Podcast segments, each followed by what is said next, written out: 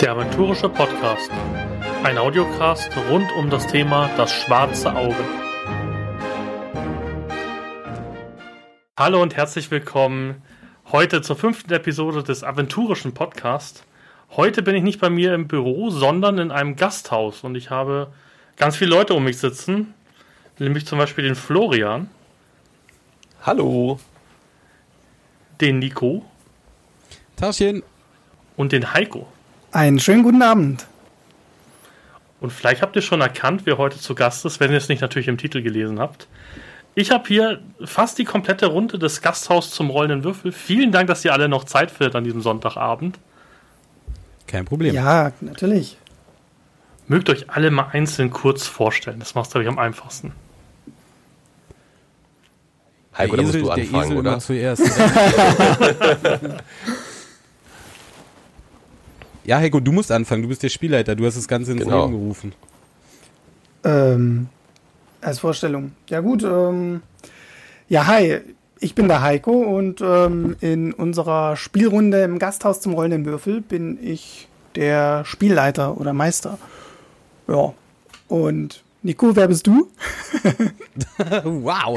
Äh, Taschen, mein Name ist Nico. Ich übernehme bei uns in der DSA-Runde die Rolle des Arlekin, unseres ähm, magisch begabten, äh, ein wenig hinterlistigen äh, Schwarzmagiers.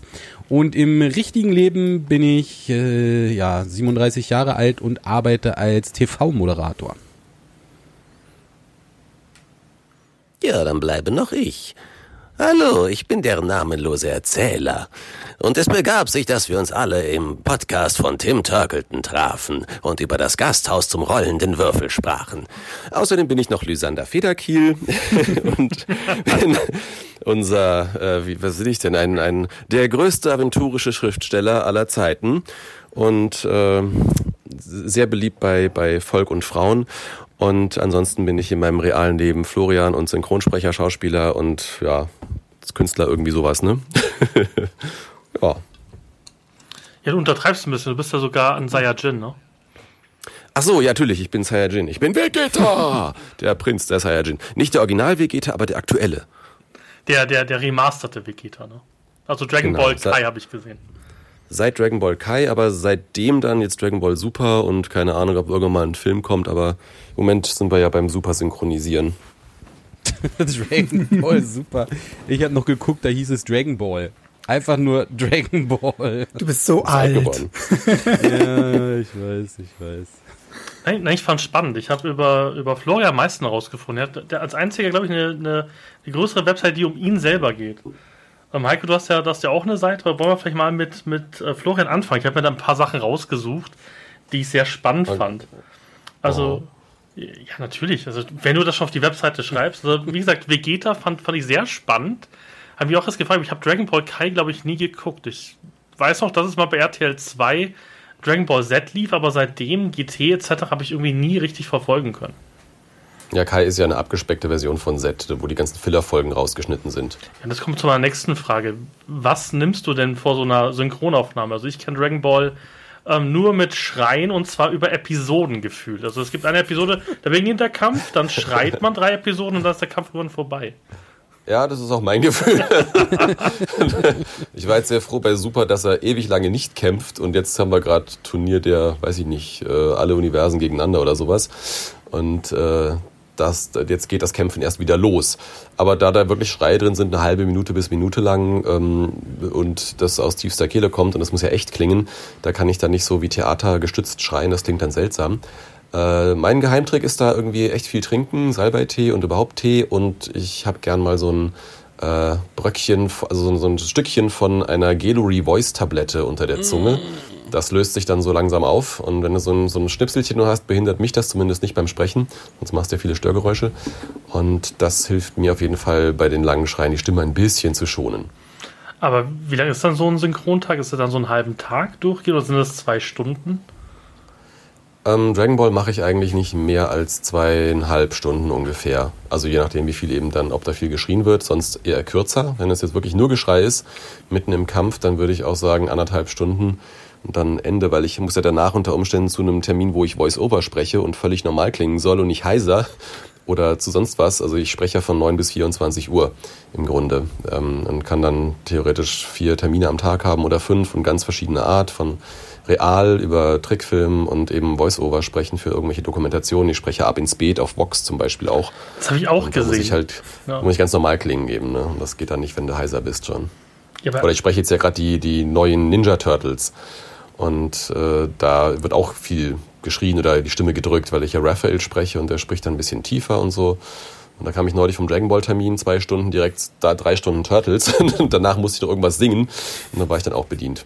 Ja, wie, wie machst du das? Gibt es dann wirklich sowas wie, also ich kann mir das vorstellen, wie ein Fitnessstudio für, für, für die Stimme oder sowas, weil du musst das ja halten. Also ich kenne es von der Arbeit, wenn ich irgendwie in einem 8-Stunden-Meeting-Termin bin. Ich bin ja, bin ja Projektleiter bei uns. Danach bin ich fertig. Also danach kann man mich wirklich hinsetzen und es ist so, als ob ich irgendwie acht Stunden auf dem Bau gearbeitet habe. Wie schaffst du das, dass du dann so viel sprechen kannst und vor allem auch noch so viel modu modulieren kannst mit der Stimme? Naja, ich bin ja ausgebildeter Schauspieler und habe eine Stimmausbildung und Sprachausbildung und weiß, wie, die, wie das gestützt wird mit dem Zwerchfell. Aber wenn du sowas wie Dragon Ball hast, wo du einfach so viel schreist, das würdest du ja im realen Leben niemals tun. Das ist ja eine Anforderung, die ist ein bisschen absurd.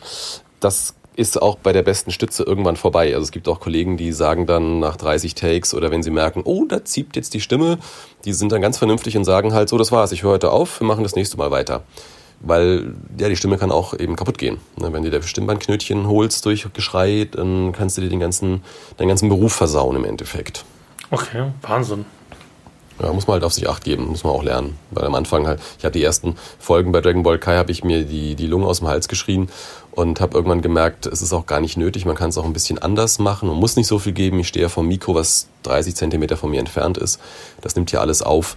Und äh, ich, es muss nur halt überzeugend sein, sage ich mal. Aber ich muss nicht wirklich so laut schreien, wie es, äh, wie es sich anhört im Original, sage ich mal. Das ist wahnsinnig interessant. Also darüber, könnte man fast auch mal eine ganze Podcast-Folge machen, wie das so ist, weil sowas unterschätzt man, glaube ich, sehr. Also gerade so eine, so eine Schauspielausbildung, auch als Synchronsprecher etc., glaubt man immer kaum immer so. Irgendwie jemand wie Gronk sieht, der irgendwie den, den Joker in, in, Lego Batman spricht, denkt man sich, ah, das muss eigentlich jeder können, aber ich glaube, da ist sehr viel dahinter. Ja, da weiß der nicht, wie viel, also wie lange es gedauert hat, bis er das äh, im Kasten hatte, Okay. bis die Regie zufrieden war. Also ähm, es ist, man denkt sich so, hey, ich habe ein Mikro, ich habe einen Film, ich spreche da drauf, das passt dann schon und äh, ist ja nicht schwer, aber dass es überzeugend ist, authentisch ist, das verlangt ja auch die Arbeit von der Regie. Du musst angeleitet werden, du brauchst wirklich ein schauspielerisches Talent. Es gibt selbst Schauspieler, Ausgebildete, die drehen und vor der Kamera stehen und die dann zum Beispiel sich selbst synchronisieren müssen, die da nicht so gut sind, wo du merkst, das funktioniert so nicht. Und da brauchst du dann viele, viele Versuche, bis du den einen Take hast, der entweder super toll ist oder eben auch nur okay, aber du weißt, du kriegst nichts Besseres mehr und musst das jetzt nehmen. Ne? Also gerade wenn dann jemand äh, neben ausgebildeten Synchronschauspielern sprechen muss, der es eben nicht ist, fällt der in der Regel total ab. Das hörst du dann direkt. Ja, also wie gesagt, ich glaube, da müssen wir mal eine Folge machen. Das hört sich mal so spannend an. Aber wir wollen ja auch auf die anderen kommen. Was mich immer irritiert hat bei euch, und ich glaube, auch so habt ihr euch wahrscheinlich kennengelernt, jeder von euch hat irgendwie ähm, was mit Film und Fernsehen zu tun gefühlt. Also irgendwie habt ihr es in jeder von euren Vitas gesehen, dass ihr irgendwie, ähm, Heiko, du machst ja auch was, machst was mit Fernsehen.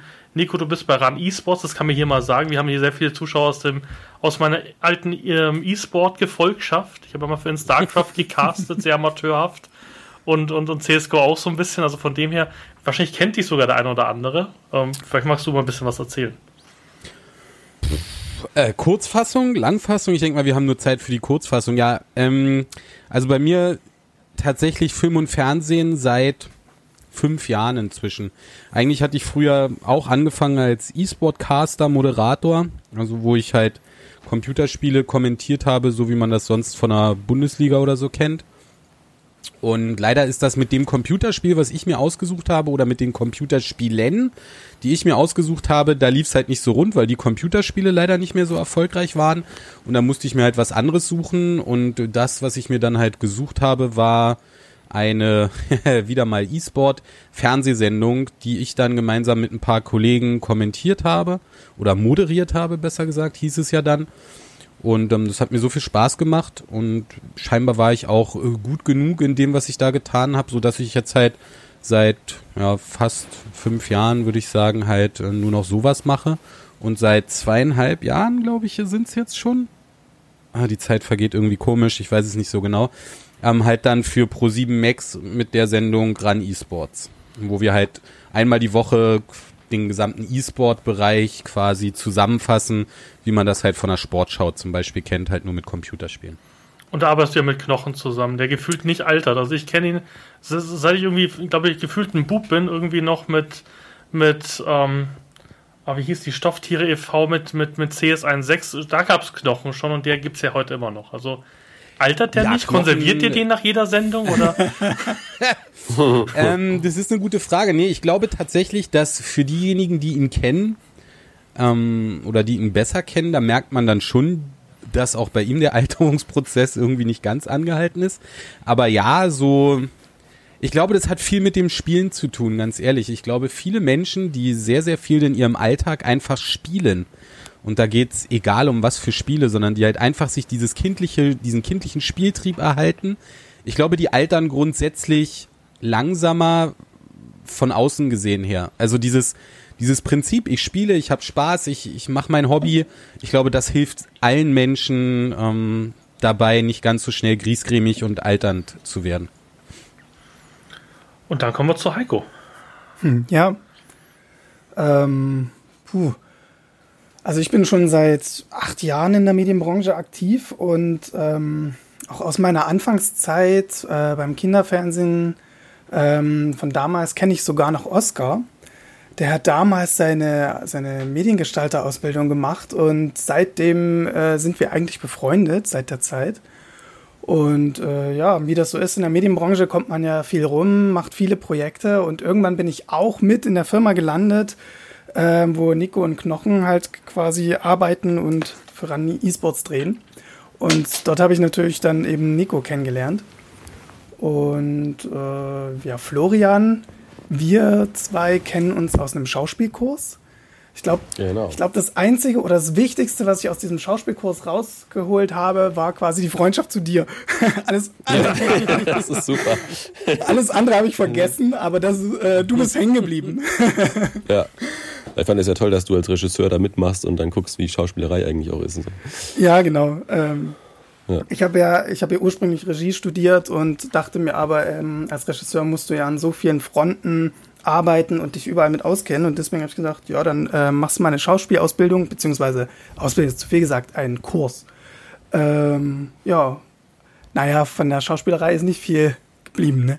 ich finde das witzig, weil ähm, macht er den Meister und nicht den Spieler. Genau. ich sehe auch Regie. Ich habe dann äh, Oscar über Heiko kennengelernt und Nico kenne ich, glaube ich, wann haben wir uns kennengelernt? Eine, ein, ein Testspiel, bevor wir die erste Folge aufgenommen haben, ne? Ja. So. Mhm. Ja. Also quasi erst zum Start der, des Projektes so. Ja, aber wirklich direkt davor. jo. Das war's. Ich glaube, ich war noch nie so neidisch auf, auf Leute, mit denen ich ein Interview hatte, wie mit euch. Also gefühlt hat jeder von euch irgendwas gemacht, was ich gerne beruflich gemacht hätte. Und ich glaube, jeder von uns könnte dir von den Schatten ja. seines Berufslebens erzählen. Ich habe ja sogar mal Computerspiele entwickelt. Ich habe an Mission Impossible 2 für die PlayStation als Leveldesigner mitgearbeitet.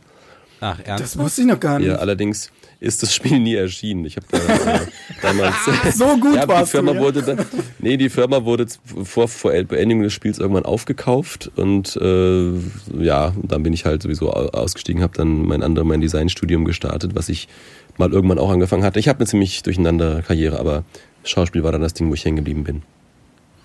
Zu Recht, ich glaub, zu Recht. Ich glaube, Florian, du hast auch mal eine, eine, eine, hast du nicht sogar eine Lab-Webseite gehabt?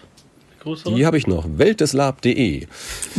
ja, weil ich mit 15 Live-Rollenspielen angefangen hatte. Die ist immer noch online, aber ich aktiv, äh, aktualisiere die schon seit 10 Jahren nicht mehr, weil ich auch nicht mehr aktiv spiele. Aber Heiko hat schon immer gefragt, wollen wir nicht mal auf den Lab gehen? Ja. Und äh, ja, ne, müssen wir noch machen.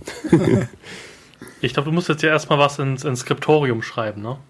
Von der Sinde verweht, also da, da lassen wir dich, glaube ich, nicht raus von der Community. Ich glaube, da wirst du leider einen Roman schreiben müssen. Du wirst auch noch Autor werden. Da hast du deine Vita komplett. Äh, tja, das ist natürlich äh, eine große Aufgabe, die wahrscheinlich einige Jahre in Anspruch nehmen wird, bis vom Gesinde verweht wirklich druckreif ist. Aber sag niemals nie, ne? Ja, Ulysses hat es ja diese Woche vorgemacht. Gab es ja eine, eine News, ich glaube, Imfrit heißt das. Ähm, Regelwerk, äh, sie drucken jetzt auch ein komplettes Fanprojekt selber ab und verlegen es über den Verlag. Also für, von Hisinde verweht, ähm, sehe ich da wirklich durchaus, ja, Möglichkeiten. Alex, wenn du das hörst, ne, komm bitte mal auf, auf Florian zu. Er möchte ganz gerne schreiben.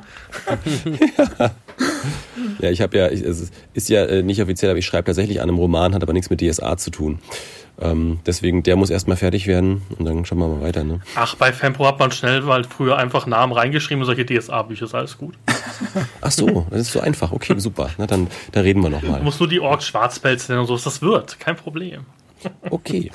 nee, ich, ich habe mir jetzt zum Ziel gesetzt, die 30 Jahre DSA nachzuholen, weil ich spiele erst seit einem Jahr wirklich im DSA-Universum und auch an sich Pen and Paper Rollenspiele. Ich komme ja ähnlich äh, wie Nico eher aus dem Gaming und ähm, da wäre auch meine Frage so ein bisschen an, an dich, Nico, wie du das warst. Oder ihr habt ja einfach alle ein bisschen mit Videospiel zu tun. Also ich habe das Gefühl, dass die Gaming-Community sehr viel toxischer ist als die Pen and Paper Community. Auch so wie sie Leute ähm, aufnimmt, etc. So, ich kriege zum Beispiel kaum negative Kritik für diesen Fanboy-Podcast, obwohl ich sehr Ulysses und DSA 5 ähm, freundlich bin, bekomme ich eigentlich sehr wenig Hate ab. Also, ich, ich, ich würde jetzt mal einfach behaupten, ich bin gar nicht so tief in dieser Rollenspiel-Community drin, als dass ich mir da ein Urteil erlauben dürfte, wie es da abgeht. Aber was ich halt glaube zu wissen, ist, dass ähm, diese Art von Rollenspiel, DSA, Dungeons and Dragons, völlig egal, diese Art Pen und Paper zu spielen, zieht einen bestimmten Charaktertyp Mensch an. Ähm, und ich glaube, dass dieser Charaktertyp Mensch, der macht gerne was mit anderen Menschen. Also dieses Rollenspiel ist was sehr Geselliges. Und Menschen, die toxisch sind und nicht gerne mit anderen Menschen zusammen sind, sondern immer nur am Flamen und Haten sind, die kommen gar nicht in so eine Gruppen, weil die nie eingeladen werden. ich weiß nicht, wie ich es besser beschreiben soll. Ähm, aber das ist meine ganz ehrliche Meinung, die kann völlig falsch sein, aber es ist halt mein Eindruck, dass ich habe ein paar DSA-Runden schon gespielt, über viele Jahre hinweg verteilt und es war nie ein Arschloch dabei, weil die Arschlöcher nicht eingeladen werden. Und das ist, du kommst halt gar nicht dazu, ein Rollenspiel-Fan zu werden, wenn du halt so toxisch bist. Und ich glaube, da liegt vielleicht der, der Hase im Feld oder wie man das auch immer sagt. Ähm, und beim Videospielen ist es halt ganz anders. Da hast du die Anonymität des Internets, da hast du ähm, einen riesengroßen Markt, wo wirklich Hinz und Kunst spielen, wo jeder sich einfach ransetzen kann. Du brauchst keine zwischenmenschlichen Fähigkeiten, du brauchst keine Social Skills, du brauchst einfach nur eine schnelle Hand und ähm, kannst dann machen, was du willst. Und ich glaube, das ist so der vielleicht große Unterschied zwischen den beiden Communities oder warum der Unterschied so groß ist. Das kann ich auch für Live-Rollenspiel bestätigen. Ich habe ja zehn Jahre Lab gespielt und da war auch eigentlich nie ein Arschloch dabei. Ähm, da waren die tollsten Leute, die ich kenne, aus quer allen Berufsgruppen, vom, vom Arzt bis zum, weiß ich nicht, äh, Kleinangestellten irgendwo oder so. Also auch ganz egal durch, durch die ganzen, ganze, ganze Berufswelt durch. Und äh, ich kenne mich in der Gaming-Welt nicht so aus, aber Rollenspiel, das ist alles für mich, sind das meist dufte Leute. Ja. Heiko, was denkst du? Vom Gefühl ähm, her? Ja, ich kann das nur bestätigen. Also zumindest was jetzt Computerspiele angeht. Äh, bei Lab bin ich ja noch nicht so zu Hause. Ähm, ich habe halt das Gefühl, dass natürlich es auch eine wichtige Rolle spielt, dass ähm, die Pen-and-Paper-Gemeinschaft noch recht klein ist oder mittlerweile recht klein ist in Deutschland und dadurch ähm, unterstützt man sich auch mehr oder ist auch gewillt, sich gegenseitig zu helfen, weil ja alle wollen, dass unser gemeinsames Hobby größer wird, mehr gesehen wird. Ich kann mir gut vorstellen, dass sollte irgendwann der Fall eintreten, dass Pen and Paper viel, viel größer wird, dass dann natürlich auch Leute ähm, sich diesem Hobby annähern, die, die das eher als Plattform für sich selber nutzen, zur Selbstdarstellung oder so. Aber ähm, solange das nicht der Fall ist, können wir eigentlich nur uns glücklich schätzen, dass wir uns alle gegenseitig unterstützen wollen und helfen wollen, weil ich glaube, das ist echt ein Riesengeschenk. Und am Ende kann einfach jedes, jedes einzelne Projekt nur davon profitieren. Ne? Vom Podcast bis zum Let's Play eigentlich alle. Ne? Ja, da gebe ich euch allen vollkommen recht. Ich glaube halt auch noch, dass es viel daran liegt, dass halt, um, zumindest im, im, Gaming, das ich kenne, halt immer sehr viel Wettkampf war. Das heißt, wenn man, selbst wenn man einen Teambau und Counter-Strike gespielt hat, hatte jeder Einzelne von sich eigentlich so das Gefühl, okay, wenn ich heraussteche, nimmt mich vielleicht ein anderer Clan an. Es ist immer ein bisschen sozusagen der Wettkampf zwischendrin. Und den Wettkampf gibt es ja im Rollenspiel eigentlich nicht, weil wenn man es nicht gerade gegen den Meister spielt, ähm, hat man ja keinen Gegner im wirklichen Sinne. Und auch der Meister, zumindest bei DSA, wird einem das ja in jedem Regelwerk um die Ohren gehauen. Äh, spielt man ja für die Spieler und nicht gegen die Spieler. Wobei ich dabei bei Heiko und Flo nicht, nicht so ganz sicher, äh, bei, bei Ja, Heiko ja. und Nico nicht so ganz sicher bin. Wenn er immer irgendwas Magisches machen will, naja, das klappt irgendwie Also- immer nicht. Also ich, ich, ich sehe das, ich sehe das lustigerweise, das stimmt auf jeden Fall, was du sagst, mit dieser Competition, dieser Wettkampf, den gibt's natürlich im, im Rollenspiel so nicht. Aber ähm, wir hatten das früher, ich meine, bevor ich jetzt DSA 5 mit den Jungs hier gespielt habe, habe ich DSA, ich glaube, das war zwei oder, oder so gespielt. Also wirklich schon eine, noch eine ganz, ganz frühe Edition. Und da war es zum Beispiel bei uns gang und gäbe, dass der Meister die Abenteuerpunkte für die Helden ganz individuell verteilt hat. Also da gab's nicht fünf Abenteuerpunkte für die Gruppe, sondern da gab's halt von mir aus zwei Abenteuerpunkte für den, weil der hat den Ork getötet und der hat das und das gemacht. Dazu gab's einen Abenteuerpunkt für das, was die Gruppe geschafft hat. Und der andere hat vielleicht ähm, sechs Abenteuerpunkte bekommen, weil der hat das Rätsel gelöst, der hat die Falltür geknackt, der hat äh, beim Kräutersammeln das geschafft und so. Ähm, gab's dann halt auch so, ich sag mal, ein bisschen Wettkampf innerhalb der Spielerschaft, um die Aufmerksamkeit des Meisters auf die eigenen tollen Erfolge des Charakters zu lenken. Ähm, das haben wir jetzt zum Glück nicht mehr, sondern ich glaube, Heiko verteilt einfach Abenteuerpunkte immer als Gruppe und ich glaube, das tut dem ganzen Spielgeschehen auch echt gut. Ja, absolut, sehe ich genauso. Ähm, ich finde auch, das Schöne an Pen and Paper ist ja, ähm, wenn man zusammenspielt, gewinnt man und wenn man allein spielt, dann kann man eigentlich in den meisten Fällen eher scheitern oder verlieren in dem Sinne. Und das fördert das natürlich auch, wenn man sagt, okay, wenn ihr gemeinsam zusammenarbeitet, dann sollt ihr auch als Gruppe eben belohnt werden. Das glaube ich auch und vor allem auch die, die Regelbücher sagen das ja, ich bereite gerade ähm, großes Abenteuer Unheil über Avivor Auen ähm, ein bisschen auf und da ist halt auch so am Schluss wird halt ähm, zum Beispiel bekommst du Abenteuerpunkte nachdem wie viele Menschen man zum Beispiel gerettet hat oder individuell gibt unser Meister zum Beispiel schon Punkte, wenn man zum Beispiel gutes Rollenspiel gemacht hat, aber das gibt dann sozusagen eigentlich eher den Ansporn für die anderen und wir haben halt eine Gruppe, wo jetzt nicht alle, ähm, sage ich mal, sich in den Vordergrund drängen, sondern es sind meistens zwei, unter anderem ich und ein anderer Kollege. Ähm, und das versucht er halt dann auch zu belohnen, dass eben alle ein bisschen mehr ins Spiel kommen. Das finde ich auch die schwierige Herausforderung für die gesamte Gruppe immer. Dass, ähm, ich kenne das so vom Impro-Theater, dass man sich halt einen Ball zuspielt, der andere greift den auf, dann hat der mal seinen Part, wo er dran ist, dann spielt er den Ball wieder ab, hat der andere seinen Part, dass man quasi jeden seinen Moment auch lässt, wenn er mal irgendwie was, was ja, sich ereignet und dann nicht irgendwie drüber geht und dass sich irgendwie ähm, so, so, keine Ahnung, einzelne Egos ähm, rausstellen und immer so im Mittelpunkt sind. Ne? Das äh, finde ich total wichtig in der homogenen Gruppe, dass quasi jeder seine Chance für seine wichtigen Momente bekommt. Das, äh, da merkst du, dass du eine homogene Gruppe hast. Was halt auch wieder an der Heldenauswahl liegt. Also zum Beispiel bei euch fand ich, ähm, in der letzten Episode, die ich angeguckt habe, war ja das erste Mal großer Kampf. Und ja, Florian konnte nicht so wirklich äh, mithelfen, aber hat dann trotzdem durch sein Rollenspiel im Endeffekt, ähm, hätte er das nicht ausgespielt, hätte er sich einfach zehn Minuten hingestellt und hätte ein bisschen in die Kamera gegrinst und mehr wäre nicht passiert. Aber auch daran sieht man, dass jetzt ein Charakter, der vielleicht nicht so kampffähig ist, wobei ich Florians Charakter überhaupt nicht über den Weg traue und glaube, da wird es noch ein, ein, ein, ein, eine große Sache geben und alle werden gucken. Habe ich so die dunkle Vermutung. Ähm, Da, dazu kann ich jetzt leider gar nichts sagen, außer dass ich doch, ey, ich habe doch voll mitgekämpft, ich habe doch voll gegen den Hund gekämpft. Ja, du, du warst du, du hast mit einem Meat-Shield. Kettenhemd gekämpft, glaube ich. Mit einem Kettenhemd Na, ich hatte erst das. Kettenhemd, aber als ich das aussah, habe ich doch zweimal den Hund so richtig am Hals und so. Also da war ich, fand ich ganz stark mit dabei. Du hast den Hund zweimal neun Punkte Schaden. ne? Ja. Ja. Ne? Also ich finde es zum Beispiel auch, ähm, das ist eine Diskussion, die ich mit Oscar schon ganz, ganz oft geführt habe, weil ähm, Oscar ist, glaube ich, vom, vom, vom Prinzip Mensch ganz, ganz anders als ich. Und es ist super gut, weil wir, ähm, ich glaube, dieses, dieses Homogene zum Beispiel, finde ich, sehe ich ein bisschen anders. Also ja, homogen sein ist cool, aber ich finde, unsere Gruppe lebt auch gerade dadurch, dass wir alle so ein bisschen unterschiedlich sind. Also den Charakter, den Oscar spielt, da würde ich mir lieber ins Bein schießen, als so einen Charakter zu spielen. Ja? Ähm, und und ähm, Oscar ist, glaube ich, ein sehr, der ist sehr darauf bedacht, dass sein sein Charakter halt effektiv ist. So ne, der muss, der muss gut kämpfen können, der muss Dis können, der muss Dis haben und so weiter und so fort. Und ich habe zum Beispiel, ähm, Florian ist ein super guter Schauspieler und da bin ich voll neidisch drauf. Das würde ich voll, voll gerne so auch können, weil ich habe mir meinen Charakter komplett so gebaut, dass die Story drumherum passt. Also ich habe dem Talente verpasst, wo ich wusste, okay, die werde ich vielleicht im ganzen Abenteuer einmal benutzen. Aber ich fand, die passten einfach zum Charakter. Und ähm, das finde ich bei uns ganz lustig, dass wir sind drei sehr unterschiedliche Menschentypen, trotz alledem.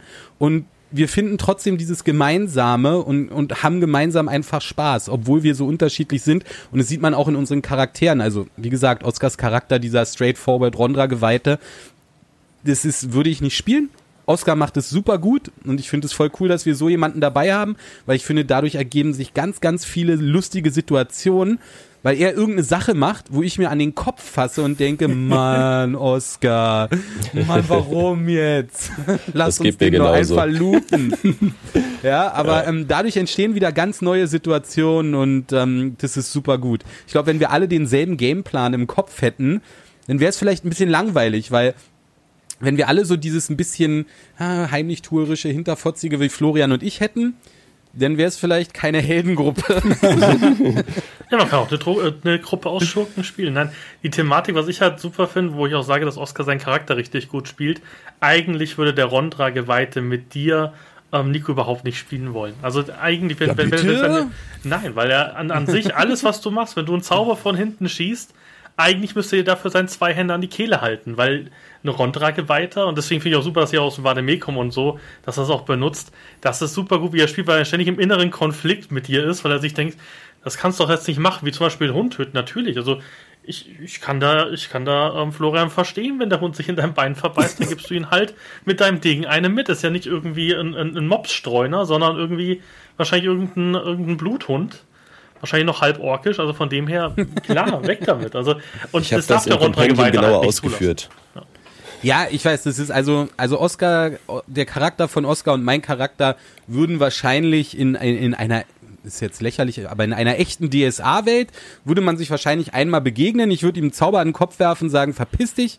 Und ähm, dann wären wir nie wieder äh, sozusagen gemeinsam gesehen worden. Aber genau diese, diese, ich sag mal, dieser, dieser Konflikt, den wir immer wieder austragen, ich glaube, der trägt auch ein bisschen so zu den Amüsements bei. Also ich, ich zumindest finde es sehr lustig, Auf, auch wenn ist auf jeden Fall so. Also ich kann Das, das, das Interessante war ja, dass Heiko hat ja die hat ja die Story so gebaut, dass wir einen Grund haben, alle zusammen zu sein als Gruppe, weil wie du sagst, eigentlich würdet ihr beide voneinander wegrennen äh, Ja. und euch nicht im Arsch angucken, aber da Heiko das mit eu, euch da in diesen, diesen Konflikt geworfen hat mit der mit dem mit der Anklage Babymörder, Prinzessinnenmörder, hängen häng, hängen wir eben alle mit drin, ne? Genau, das, Und so das war habt im gibt's Grunde den auch, Grund und das ist halt toll. Das war im Grunde auch die große Herausforderung an der ganzen Entwicklung der Story, ähm, ein, eine Ausgangssituation zu schaffen, dass es im Grunde total egal war, welche Helden ihr euch ausdenkt, ihr müsst zusammenspielen. Ne? Und dass ihr jetzt aber ausgerechnet dann natürlich zwei solche Extreme wählt, ähm, war natürlich dann heftig, aber letzten Endes ähm, habt ihr ja dadurch keine andere Wahl, als zusammenzuarbeiten, weil ihr beide quasi an ein Schicksal geknüpft seid, mehr oder weniger, also beziehungsweise eure Helden. Ähm, zu dem Thema, ne, ähm, dass man sich vielleicht absprechen sollte, was zusammenpasst oder nicht, musste ich heute lachen, denn ich habe was im Regelbuch tatsächlich gelesen. Ohne Scheiß, ich zitiere das mal. Da steht nämlich ähm, auf Seite 385, außerdem solltet ihr rechtzeitig abklären, welche Helden ihr spielen wollt. So, so mögen eure Spielcharaktere vielleicht zum Abenteuer passen, aber sie könnten unter untereinander für Probleme sorgen. Ein Prajot Ja. und ein Schwarzmagier haben sehr unterschiedliche Ansichten, was nicht selten darin endet, dass sie sich gegenseitig ausschalten wollen. Sehr geil. Ja, super. Aber er ist ja zum Glück Rondra und kein Prajot. Also Ja, ja, gegangen, gut, aber, es, aber ja. es ist nah dran und dachte ich schon so, ja, Ja, da, in die Richtung geht es sehr gut. Ja. Also ich kann, Total. gerade nur von meiner Online-Runde berichten. Ich habe ein Graumal gespielt aus Andergast, also der Antinostrianier. Ähm, und wir haben einen Schwertgesellen gehabt. Ähm, und die haben sich immer gekappelt, ein ganzes Jahr lang. Und dann habe ich jetzt meinen Charakter auch auf einen Schwarzmagier, aber aus Fasar ähm, ähm, gewechselt, also auch ein Beherrschungsmagier. Und am Schluss waren sich die beiden halt dann doch in den Arm gelegen, weint. Und ja, er ist dann von dann gezogen, der liebe Argos. Also selbst, selbst das macht das macht es aus. Wir haben uns in jedem Abenteuer gekabbelt, weil die zwei einfach nicht miteinander konnten. ähm, und so, so, so, so, eine, so eine brüderliche Liebe entwickelt haben, so ein bisschen, also so eine Hassliebe. Hm. Und das war dann super schön, dann sozusagen dieses, dieses letzte Abenteuer zusammen zu spielen und dann sozusagen zu gehen, da war schon, ja, ich spiele eine Online-Gruppe, haben wir uns jetzt nicht in die Augen gucken können, aber da war schon ein bisschen, ein bisschen Emotion dabei, muss ich sagen. Pipi in den Augen. Richtig.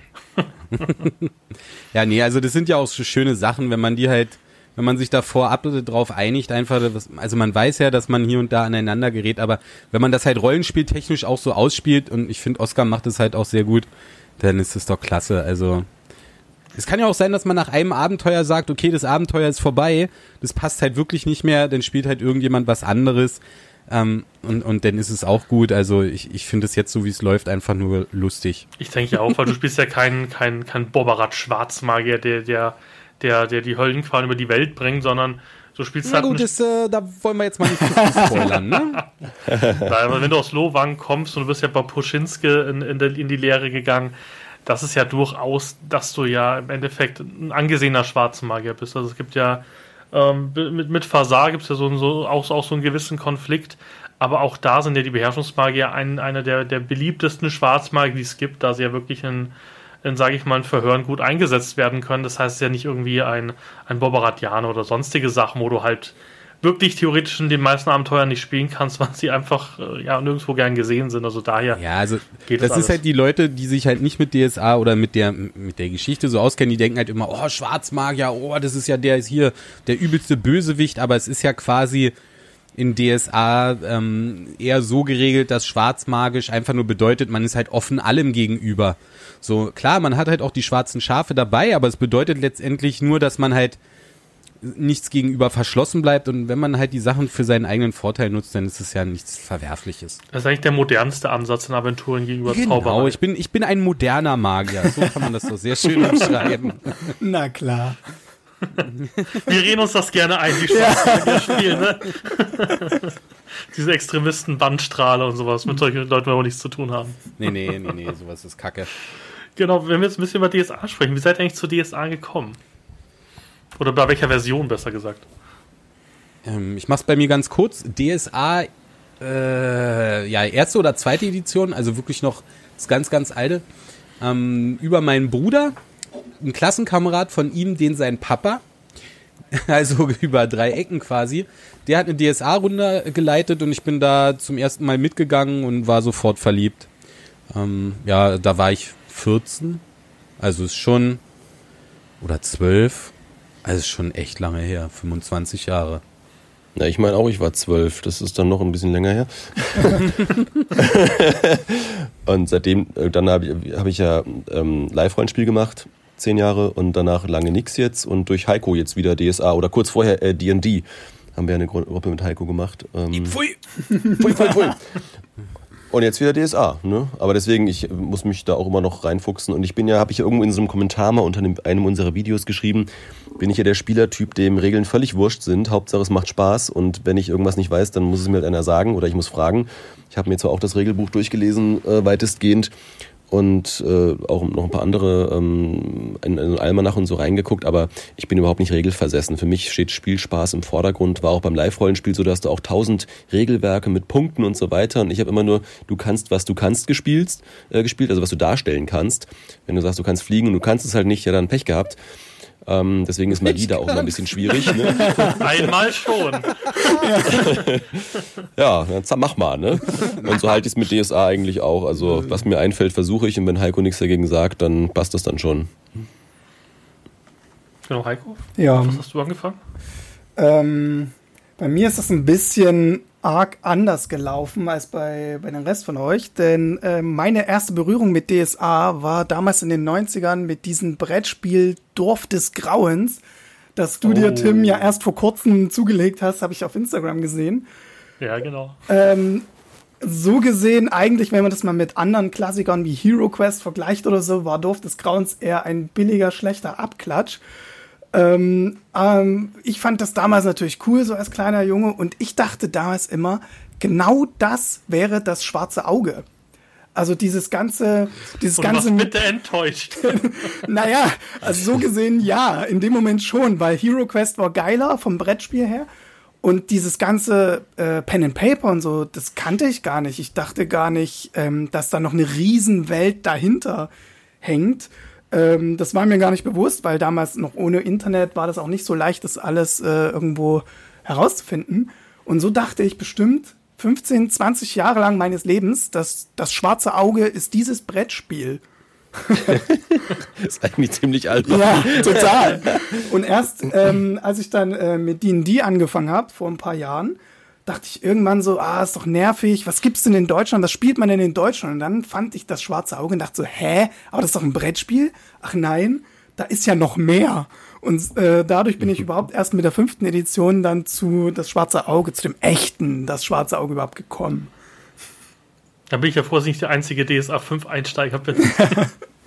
ja, aber das, das Schöne bei diesem Brettspiel war ja, ich habe mich ein bisschen erkundig gemacht, das war in Amerika, also es war nie ein DSA-Brettspiel, sondern die haben das einfach Schmidt. Also ich habe ja letztes Mal schon, ich glaube, vorletzten Podcast schon die, die Diskussion geführt, dass Ulysses ja gar nicht so, so, so die schlimme machtbesessene Firma ist, die nur Geld verdienen will, mhm. sondern das war Schmidt-Spiele, also die ursprünglich DSA erfunden haben, wo DSA erstmal ein Rip-Off war von, von D&D, die gesagt haben so, ja, wir müssen 51% Unterschied zu D&D machen.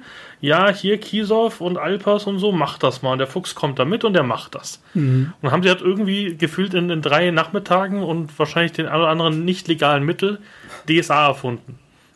Das erzählen sie auch dann in mehreren ja, Biografien und, und Sachen erzählen sie das ja auch so. Mhm. Und dann Schmidt-Spiel hat einfach dieses amerikanische Spiel gesehen, dachte sich so, hm, naja, wir wollen eigentlich mal so ein Brettspiel machen. Ja, wir nehmen das und tun dann einfach DSA drüber schreiben. Also selbst, selbst die ersten Anleitungen waren nicht so, dass das, das Süße war, da waren immer so zwei Werbeseiten noch dabei. Ja, du kannst in die Welt von Aventurien tiefer eintauchen, hier kauft das und das. Also ja. sehr spannend, aber auch süß gemacht. Also ich habe mir die, ich habe diese Burg des Schreckens zuerst gekauft und zum Beispiel auch in Deutschland ist es total komisch. Die Burg des Schreckens, was bei uns als erstes rausgekommen ist, war der dritte Teil in der USA. Und die wurden immer größer und die Boxen im Deutschen wurden immer kleiner. Das hat mit Burg des Schreckens angefangen. dann dann äh, ähm, das Dorf des Grauens und dann, glaube ich, das Tal des Drachen, was ich jetzt noch irgendwie suche.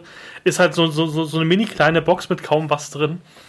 Es war ganz spannend anzusehen, dass sie eigentlich in den 90ern, da war so Sellout der Marke und heute regt man sich über Spielkartensets auf und ja. warum da Ulysses so viel Geld macht. Und ich denke mir ganz halt so, also ohne meine Spielkarten, ich war ja auf dem KAK, hätte ich für meinen Schwarzmagier nicht mein, mein Deck dabei gehabt, wo alle Zaubersprüche mal draufstehen, dann hätte ich hier wahrscheinlich mit einem zweiten Koffer anreisen müssen für, für, die, für die 16 Regelwerke. Also.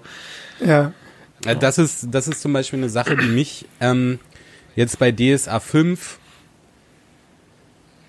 ich sag mal nicht, na, nervt ist übertrieben, aber dadurch, dass ich halt früher DSA gespielt habe, wo das Spiel noch sehr, sehr, ich sag mal, simpel gestrickt war, ähm, da ging es halt zu 95 Prozent um das Rollenspiel und 5 Prozent waren die Regeln. Ja, also es, es gab keine Qualitätsstufen, es gab diesen ganzen äh, oh, hier ist eine Fackel, hier kann ich gut schießen, da ist aber dunkel, sowas gab es alles nicht, sondern du hattest äh, sechs Werte und sechs Ängste, ein paar Talente und los ging's. Und ähm, mir sind jetzt bei meiner Charaktererstellung immer mal wieder ein paar Fehler unterlaufen, weil es gibt ich weiß gar nicht, du hast gesagt 16 Regelwerke, ich weiß nicht, wie viele es gefühlt, sind. Gefühlt, gefühlt, aber mehr aber als es 10. Ist halt, es ist halt wirklich so, dass alleine für, für die Magie gibt es drei oder vier verschiedene Bücher. Und wenn man das wirklich richtig machen will, muss man da querlesen. Also man, wenn man mit einem Buch kann man gar nicht loslegen, sondern du brauchst halt alle Bücher. Und es ist so komplex geworden, dass ich an einigen Stellen halt sage, pff, ja, ein bisschen einfacher würde das Spiel jetzt nicht schlechter machen. Ja. Ja, da sage ich ähm, aber zum Beispiel, wäre mir wurscht. Ich sage, wenn mir das zu kompliziert wird, dann lasse ich einfach irgendwas weg und bin da einfach frei. Und wenn es in der Gruppe okay ist, dann ist es gut. Wir ja, müssen natürlich jetzt natürlich. mit unserem Gasthaus ein bisschen aufpassen, dass wir auch die Regeln möglichst einhalten und nicht völlig frei ein anderes System plötzlich spielen. das wird ja auch DSA von uns erwartet. Ja, Aber dafür habe ich ja dann euch. Ja, da braucht ihr euch keine so viel Angst machen. Ich habe in der letzten Episode mit Alex gesprochen, also der sozusagen die Regeln macht bei Ulysses.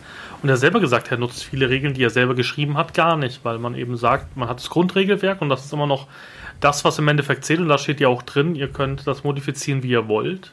Mhm. Um, ähm, und auch die Fokusregeln. Es, das Problem ist, glaube ich, warum das jetzt auch so groß und warum wir jetzt schon drei Magiebände haben, liegt einfach daran, das habe ich ihn auch gefragt, ähm, Das Problem ist, du schleppst halt sehr viel Unrat mit. Also mit DSA 3 fing es halt an, DSA 4 war dann der komplette Overload mit Ja. Büchern und hier noch und ein Quellenband und wie sieht die Magierschule denn in, in, in Fasar aus? Hier ist ein Lageplan und hier ist der Stundenplan, was lernen die? Also man hat das sehr, sehr kleinschichtig gemacht. Und ich habe ja auch diese Kaiser Retro Box gekauft, also DSA 1 sozusagen wieder aufgelegt. Und natürlich ist das einsteigerfreundlich. Und ich würde auch DSA 1 eher mit meiner Frau spielen als DSA 5. Deswegen freue ich mich jetzt, dass diese Einsteigerbox kommt mit vereinfachten Regeln und vereinfachten Charakterbögen. Ähm, weil, glaube ich, der Einstieg sehr schwer war. Also für mich war das eine Katastrophe vor einem Jahr. Ich bin in eine Gruppe reingekommen, wo die Leute gefühlt schon Jahre bis Jahrzehnte DSA spielen. Und ich habe halt Magier in WoW gespielt. Und dann hat man halt gegen den Schwarzbären gekämpft. Und ich so, ja, den killen wir jetzt weg, den Schwarzbären, kein Problem. Nein, wir töten ihn nicht, Tim. Okay, ich habe doch meinen Schleifstein hier für das Schwert, oder?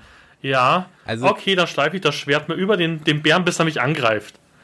Also es ist halt wirklich, es ist halt wirklich auch so, dass ähm, bei diesem DSA 5, es hat manchmal so ein bisschen was von Tabletop, wenn ich es jetzt mal vergleichen darf. Also der Kampf von DSA 5 ist ja heutzutage, ich, ich kämpfe jetzt zum Glück nicht, ich mache ja nur meine Zauber, da ist es noch recht einfach. Aber da hast du dann deine Werte, dann hast du den Attackewert, den Paradewert, die Waffen haben nochmal Boni und Abzüge, dann ist es dunkel, dann hast du dich bewegt, dann ist es beengt, deine Waffe ist aber nur mittellang, deshalb hat für dich die Be äh, Beengung keinen Unterschied, aber die Waffe des Gegners ist lang, deshalb hast du einen Abzug auf deine Attacke, weil deine Waffe ist nur mittellang. Und äh, man hat halt quasi so fünf, sechs Tabellen, auf die man quasi gucken muss, um dann letztendlich herauszufinden, was man würfeln muss, um, um zu treffen. Ja, und, und ähm, da denke ich mir halt, das ist sehr realistisch und wenn man erstmal sich dran gewöhnt hat, ist es auch nicht schlimm. Aber ich fand es früher quasi auch durchaus gut genug zu sagen, so, ich habe Angriff 12, du hast Parade 10, let's go. Ja? Genau. So Ähm, spiele ich immer noch. Also den Waffen, es, es gab damals ja auch so einen Waffenvergleichswert, nannte sich das, wo quasi jede Waffe seinen eigenen ähm, Wert hatte, aber den hat man quasi nicht benutzt, sondern es war so ein Meisterentscheid, wenn ich mit einem Dolch ein Schwert parieren wollte, dann hat der Meister halt gesagt, ja komm, das ist jetzt vielleicht nicht die beste Idee so, ne, weil parier man einen Zweihand-Axthieb mit einem Dolch, da passiert wahrscheinlich nicht so viel, außer dass dir die Hand abfällt. Aber für all das gibt es jetzt halt mittlerweile Regeln, was ich glaube ganz cool ist. Für die Leute, die es haben wollen, soll es ja diese Regeln geben und man selbst muss halt entscheiden, was für einen selbst cool ist. Aber in meiner perfekten DSA-Welt muss man echt aufpassen, dass man es nicht zu kompliziert und zu komplex macht. Und ich hoffe, wir haben da einen ganz guten Weg für uns erstmal gefunden. Ja, die, die Ironie an der ganzen Geschichte ist ja, ähm, ohne dass ich je irgendein Buch von DSA 4 gelesen habe, nach allem, was ich so mitkriege, wenn ich in Foren unterwegs bin oder, oder so ähm, das Regelwerk durchschaue, habe ich das Gefühl, dass DSA 4 wohl viel, viel komplexer war, als es DSA 5 ist. Und trotzdem sitzen wir jetzt hier in einem Podcast und unterhalten uns darüber, wie komplex DSA 5 ist. Ne, das äh, finde ich schon etwas ironisch. Wenn ich das jetzt mal mit ähm, äh, Dungeons and Dragons vergleiche, was ja wiederum, sag ich mal, versucht in die andere Richtung zu gehen, dass es sagt, wir vereinfachen das so extrem, dass ähm, wirklich nur noch so ein paar Basiswerte übrig bleiben, auf die man dann würfelt, damit wirklich auch jeder sich das merken kann. Ähm, dann, das hat natürlich den Vorteil, dass die Kämpfe und alles sehr, sehr easy abgehandelt werden können. Aber ähm, ich merke das gerade in einer Runde, in der ich jetzt über ein Jahr spiele, D&D, ähm, man kommt als Spieler dann relativ schnell auch an Grenzen. Äh, einfach so Grenzen, die dann nicht mehr möglich sind, wo du dich weiterentwickeln kannst oder wo du was Neues machen kannst. Ich meine, du hast dann, also ich habe jetzt in dem Fall ein Jahr lang einen Druide gespielt und irgendwann ist dann so, denkst du, hm, ja, okay, ich würde ja gern noch das und das machen. Gibt's keine Regeln für, kann ich nicht. Oder das und das, nee, gibt's auch nicht. Hm, gibt nur drei verschiedene Arten, wie du den Druiden spielen kannst und fertig aus.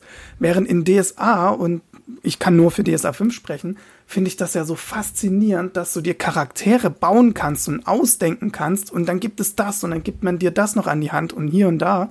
Das ist so komplex, dass man, ich glaube, DSA 5 kann man einfach zehn Jahre spielen und man hat immer noch irgendwas Neues, was man mit seinem Charakter machen kann, was man noch nicht gemacht hat oder so. Ja, das ist halt der große Vorteil von Komplexibi.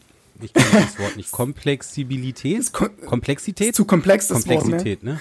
Komplexität. Genau, äh, das, ist, das ist ja das Schöne an Komplexität, dass die Möglichkeiten, die sich dir bieten, sind natürlich sehr mannigfaltig. aber man darf sich, man muss halt für sich selbst und seine eigene Spielgruppe halt den Weg finden, dass man sich nicht in, in, in Regelpauken verliert, sondern dass man halt ein smoothes Gameplay hat, wo aber jeder, der möchte, sich äh, in der Komplexität gerne verlieren darf. Kann man das so sagen? Schön Ah. gesagt, sehr schön gesagt. Ja, ich Ja, ich glaube halt, das liegt einfach auch an, an dem Regelsystem, was dir gefällt. Ich habe jetzt zum Beispiel, ich bin DSA ein bisschen fremdgegangen, habe mir jetzt zwei Shadowrun-Bücher und, ein, und zwei Fate-Bücher gekauft. Und Fate ist halt einfach nur Würfeln. Also da machst du gar nicht viel. Das ist, glaube ich, ein sehr einfaches System, aber ich würde einfach so ein bisschen vergleiche immer DSA ein bisschen mit einem mit einem Fünf-Gänge-Menü, wo du dir halt für Zeit nehmen musst. Du weißt, wenn du zum Fünf-Gänge-Menü gehen musst, was du machen musst und was du nicht machen musst und was du achten musst. Und bei einem, bei einem Cheeseburger bei Mc's ähm, weißt du dann auch ganz genau, was dich erwartet. Das ist aber in beiden Situationen, je nachdem, was du gerade bevorzugst, nicht schlechter oder besser. Und so sehe halt DSA auch, dass du halt bei DSA kannst du halt gefühlt alles machen. Ich habe jetzt schon in ein paar Runden so viel erlebt. Irgendwie, ähm, ich habe mit einem Händler gespielt, der sich am Schluss als ein Faxgeweihter ähm, rausgestellt hat, der dann irgendwie das komplette Abenteuer gesprengt hat, bis zu irgendwie einer Prostituierten, die sich am Schluss als, als, ähm, als eine Streunerin rausgestellt hat, die halt irgendwie alles weggeklaut hat, inklusive den Hosen des, des, des jeweiligen Endbosses. Also, Ja, Da ja, geht DSA halt einiges. Bietet halt, DSA bietet halt Möglichkeiten ohne Ende, wenn man möchte, das stimmt. Und ich glaube, ihr habt einen ganz guten Weg gefunden, ähm, die, die Hausregeln sozusagen auch festzulegen. Und das ist, glaube ich, auch wichtig. Also ich habe zum Beispiel jetzt im, im KK mit Leuten gespielt und daran sieht man, dass DSA 5 durchaus Sachen richtig macht. Jeder kann ja selber festlegen für seinen Charakter, mit welchen Regeln er spielt, wenn das im Gruppenkonsens ist. Und wir hatten zum Beispiel jemanden dabei, ähm, eine, eine Wildnisgeweihte, Fenrir-Geweihte, ich weiß es auch nicht, irgendein spezieller Gott, kannte ich auch nicht, aber das ist halt ein Wildnisgott und die hat halt mit Fokusregel 3 gespielt. Das heißt, sie hat jede Fußspur ausgewürfelt, sie hat jeden Pfeilschuss ausgewürfelt und hat dann auch das Häuten ausgewürfelt. Okay. Dann hat halt mal das Jagen statt, ja, ich gehe mal schnell jagen, ich, ich tue eine Wildniskunde-Probe Probe werfen, hat halt mal 15 Minuten gedauert, aber das war interessant anzusehen. Aber in der Gruppe, wo das die ganze Zeit kommen würde, wo wir auf Fokusregel 3 spielen würden, brauchen wir halt für ein Abenteuer ein Jahr. Ja, Es gab auch Magier, die haben, die die haben dann gezeichnet, wie sie ihren Zauberspruch machen oder wie sie Sachen analysieren. Das gibt es alles und das mag schön sein, aber ich bin zum Beispiel auch jemand, der mit Fokusregeln überhaupt nicht spielt, sondern auch sehr viel Rollenspiel einfach macht.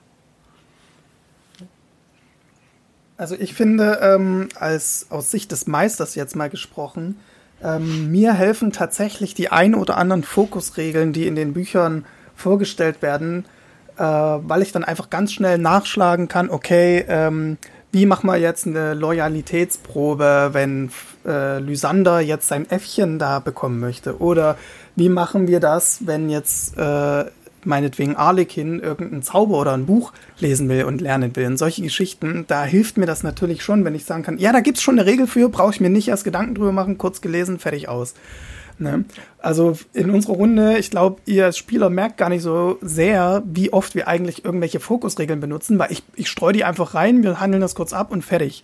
Ne? Und dadurch ist es aber toll, dass es das schon gibt, wenn man will. ja, habe ich nicht mitbekommen. Ist doch toll, dass es das gibt. Ich dachte, wir spielen ohne sowas. Ja, siehst Ja, du. das sagt er uns, Florian. Ne? Wenn wir mal ein bisschen auf euer Abenteuer auch mal ein bisschen, ein bisschen reinkommen, wie habt ihr eigentlich die Idee gehabt? Weil bei euch fand ich ja, deswegen bin ich auch wirklich Fan der ersten Stunde, ich habe ja mir auch ein paar Kritiken ein, eingefangen, weil ich so ein bisschen das, das ähm, ja, YouTube-DSA, wie ich es gerne nenne, so ein bisschen kritisiere. Also ich finde zum Beispiel, es gibt wahnsinnig gute YouTuber, die wahnsinnig viel Sachen rüberbringen, aber es scheitert halt dann an sehr schlechten Webcams, schlechter Beleuchtung, komischen Audioproblemen und das ist ja bei eurem Projekt, finde ich, das einer der herausragendsten Dinge, zumindest für mich, der sich jetzt mit der, mit der YouTube-DSA-Szene betrifft. Ihr stecht ja da extrem heraus. Ja, durch immer funktionierende Technik. Ne? Florian, du, du lachst da, aber ich finde zum Beispiel die Idee mit eurer Webcam, dass ihr einfach von dir sechs Bilder machen und die anzeigen. Ich habe mich, ich habe mich im ersten Podcast, äh, in der ersten Folge bepisst vor Lachen oder in der zweiten, wo das vorgekommen ist. Ich fand das eine mega gute Idee. Andere hätten es einfach schwarz geblendet und ihr kommt auf solche Ideen. Das heißt, ihr geht auch mit, mit solchen Bugs um. Aber auch wie viele, ihr hättet auch einfach sagen können, ja, wisst ihr was, wir machen hier irgendwie drei Handys auf, machen da irgendwie ähm, ein, ein, ein Google-Meeting und dann ist in Ordnung. Aber ihr habt euch die Arbeit gemacht und unter anderem ist heute Oscar auch nicht da, weil er, ihr habt mir erzählt, da er gerade noch am Schneiden ist. Also das ist ja auch Ja. nichts Einfaches, was ihr da gerade macht. Also ich, ich würde das ganz gerne mal ganz kurz fassen. Es gibt da zwei Gründe für, warum wir das so machen. Der eine heißt Heiko und der andere heißt Oscar. Florian und ich, wir sitzen eigentlich nur da. Und ähm, das darf ich, glaube ich, ruhig sagen. Also Heiko und Oskar sind so unsere beiden Perfektionisten. Ähm, die legen so viel Herzblut in die Sache und der Schnitt und, und wie lange die an den Bildern sitzen und das muss geklärt werden und hier und das brauchen wir und Kamera hier und Kamera da. Und letztendlich sind das äh, beides, würde ich sagen, so Florian ist unser Schauspieler, der echt coole Sachen macht. Heiko ist unser Planer und Perfektionist und Oskar ist halt echt auch ein Schneide ähm, ähm, Weltmeister. Und Nico bringt den Fame rein, Und ja. ich, ich, ich weiß gar nicht. Ich bin halt da so irgendwie, ne? Du Aber, spielst den Magier. Die bösen Genau. nee, also ganz ehrlich, aus meiner Sicht sind es Heiko und Oskar, die beide da so viel Zeit und Energie reinstecken, was ich auch gar nicht könnte irgendwie. Ähm, aber die beiden, die, denen gehört da echt das ganze Lob, weil die stecken da die ganze Energie und Herzblut rein, glaube ich. Ja, das würde ich auch unterschreiben. Danke. Wieso, wieso, machst du das? Heiko, warum machst du das? Was, du hättest, du hättest es hier auch einfach machen können. Warum habt ihr das dann so, so gemacht? Das war ja auch, also ich kann mir nicht vorstellen, dass es günstig war, vier GoPros oder sowas zu besorgen oder irgendwo aus dem Fundus zu finden. Die ganze Verkabelung, ich gehe davon aus, ich weiß nicht, bei wen ihr aufnimmt, aber ich glaube auch nicht, dass, dass die jeweilige Frau an eurer Seite das so erlaubt, dass das irgendwie eine Woche auf dem Küchentisch bleibt oder so. Also daher ist es ja recht viel Arbeit. Ja, also ich sag mal so, eines ähm, der Sachen, die man so mitmacht, wenn man in der Medienbranche arbeitet, äh, vor allen Dingen auf der technischen Seite, wie es Oskar und ich tun, ähm, dann ist es fast schon eine Berufskrankheit, dass man natürlich auch Technik zu Hause einfach hat. Ne? Ähm, deswegen hatte ich eigentlich schon den Großteil des Equipments, mit dem wir drehen, hatte ich schon privat einfach zu Hause, weil man es halt hat. Ne? Wer kennt das nicht? Ich zum Beispiel. Ja, Also ich habe nur so eine Kabelkiste als Informatiker. Ich habe keine teuren Webcams hier stehen. Wie, ihr habt da keinen Audiorekorder für vier Spuren zu Hause? ja, Ja. ja, und sonst geht es mir eigentlich, äh, oder ging es mir so ähnlich wie dir, Tim. Ähm, ich gucke ja sehr gern auch Let's Plays. Und ähm, natürlich auch, weil ich ja auch D&D-Spieler, habe ich auch viel amerikanische D&D-Let's Plays geguckt. Und dann suche ich im Internet nach deutschen DSA-Let's Plays und finde leider nichts, was mit den Amerikanern auch irgendwie mithalten kann. Das ist natürlich jetzt, sage ich mal, ein sehr krasses Beispiel, weil die Amerikaner, die gehen einfach so krass ab in Sachen D&D. Ähm, und ich fand das so schade, weil es gibt eigentlich sehr gute DSA-Gruppen äh, im Internet. Ähm, und das ist dann so schade, wenn die Gruppe so spannend ist und man, man will reinkommen ins Abenteuer, die Geschichte ist super ausgedacht und dann kratzt das Mikrofon und dann äh, fehlt eine Verbindung und dann kommt mal so eine Passage, wo irgendwie nur so ein bisschen Smalltalk betrieben wird, weil da einer sich wieder einloggen muss oder so und du denkst so, ah schade Leute, schneidet es doch einfach raus oder investiert doch mal 50 Euro in ein schönes Mikrofon und dann liebe ich euch. Ne? Und das ist so, und ich dachte so, ach Mensch, schade, weil ihr macht euch ja auch die Mühe für so eine schöne Story und, und, und das Ganze atmosphärisch rüberzubringen. Und da fehlte mir irgendwas. Und habe ich gedacht, ja gut, äh, wenn es mir fehlt, na, dann mache ich es halt selber.